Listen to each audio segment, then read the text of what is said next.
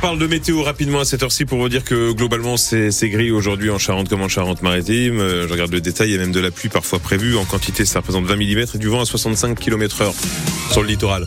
On parle de tout cela en détail juste après le journal qui est présenté maintenant par Catherine Berchatsky. La colère des apiculteurs face au rétropédalage de l'Europe sur la réduction des pesticides. La présidente de la Commission européenne a annoncé hier le retrait d'un texte euh, qui visait à réduire de moitié l'usage des pesticides d'ici 2030. Un nouveau geste de Bruxelles envers les agriculteurs en colère.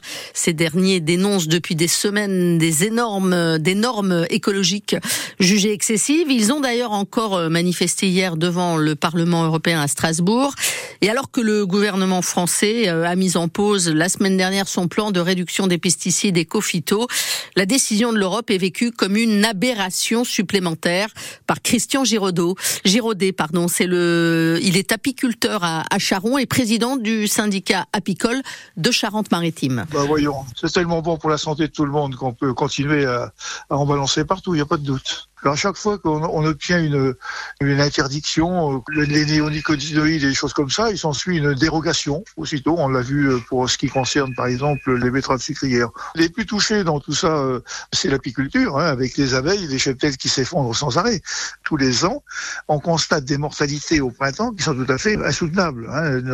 le cheptel diminue de 20 à 30 tous les ans. Donc les apiculteurs consacrent leurs efforts à fabriquer des, des essaims d'abeilles. Alors quand vous fabriquez des abeilles, vous ne produisez pas, bien évidemment, hein, parce qu'on essaie de remplacer notre cheptel. Je suis désolé pour l'apiculture, je suis désolé pour les insectes, pour les oiseaux, vraisemblablement aussi pour la santé humaine. Hein. Des, des décisions comme celle-ci, euh, je pense que personne ne peut s'en réjouir. Des propos recueillis par euh, Colline Mollard, info que vous retrouvez sur euh, francebleu.fr. Il s'était introduit au lycée Marguerite de Valois à Angoulême le 18 janvier. Avec du gaz lacrymogène, ils avaient même euh, blessé une enseignante qui tentait de s'interposer. Deux mineurs de 17 et 15 ans ont été jugés hier devant le tribunal pour enfants au palais de justice d'Angoulême.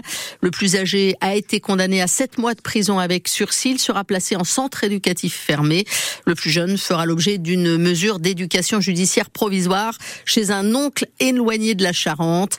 Les deux garçons ont interdiction d'entrer en contact avec les victimes et obligation de suivre des formations professionnelles. Le braqueur du magasin Aldi à Maran court toujours après avoir menacé un employé avec un couteau vers 18h45 lundi soir.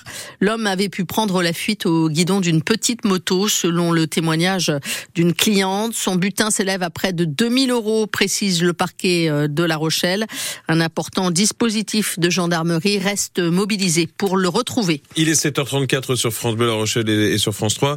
Dans l'actualité également, Catherine, l'hommage de la nation aux victimes françaises du 7 octobre Les morts, mais aussi euh, les blessés, les otages et ex-otages, victimes des attaques terroristes perpétrées par le Hamas. Ce moment euh, était réclamé par les familles. Il est enfin organisé donc aujourd'hui en fin de matinée aux Invalides. Parmi les 42 Français ou Franco-Israéliens tués ce jour-là, il y a Valentin Eli Gnacia. Le jeune homme, originaire de Montpellier, s'était installé en Israël ces dernières années. Il s'était engagé dans l'armée israélienne. Il a été tué en allant euh, sauver avec son unité des habitants du kibbutz de Biri. Depuis à Montpellier, sa famille et ses amis tentent d'entretenir sa mémoire pour qu'on ne l'oublie pas. Agira Mohamed.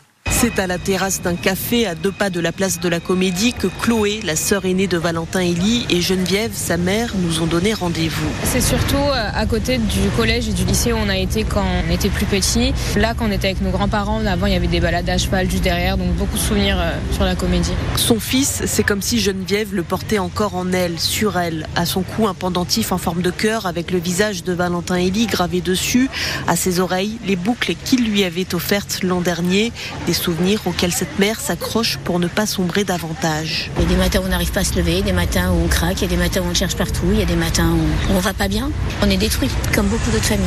Et comme d'autres familles, celle de Valentin, Elie sera présente ce mercredi aux Invalides. J'y vais parce que pour moi c'est important de reconnaître mon frère en fait comme une victime du terrorisme. Mais mis à part ça, j'attends pas des choses en particulier, quoi. Juste bah, du respect en fait. Du respect, du symbolisme, de l'honneur, de la bienveillance. Est-ce que ça soulagera un petit peu vos douleurs? Non, la douleur on a, On a dans le ventre d'une maman et on a son fils qu'on n'aura plus jamais. Il avait 22 ans, donc non. Après cet hommage, Geneviève et Chloé ont prévu de retourner dans les prochains mois en Israël, à Jérusalem, pour se recueillir sur la tombe de Valentin Elie, enterré au cimetière militaire du Mont Herzl. La cérémonie présidée par Emmanuel Macron débutera à 11h45 aux Invalides. Les rencontres nationales dédiées à l'avenir du ferroviaire en Nouvelle-Aquitaine se déroulent jusqu'à ce soir à Sainte, à la cité entrepreneuriale. On les appelle les Ferrocampus Days et c'est la deuxième édition. L'association Ferrocampus est en fait un pôle européen dédié au ferroviaire qui euh, compile l'innovation, le transfert de technologie et la formation. Ce matin, notre invité est Ludovic Vermelaine, directeur de ferroformation à Ferrocampus. Avec lui, nous allons évoquer euh, les difficultés de recrutement et donc euh, l'importance de travailler en amont en développant par exemple des partenariats avec les lycées ou encore les entreprises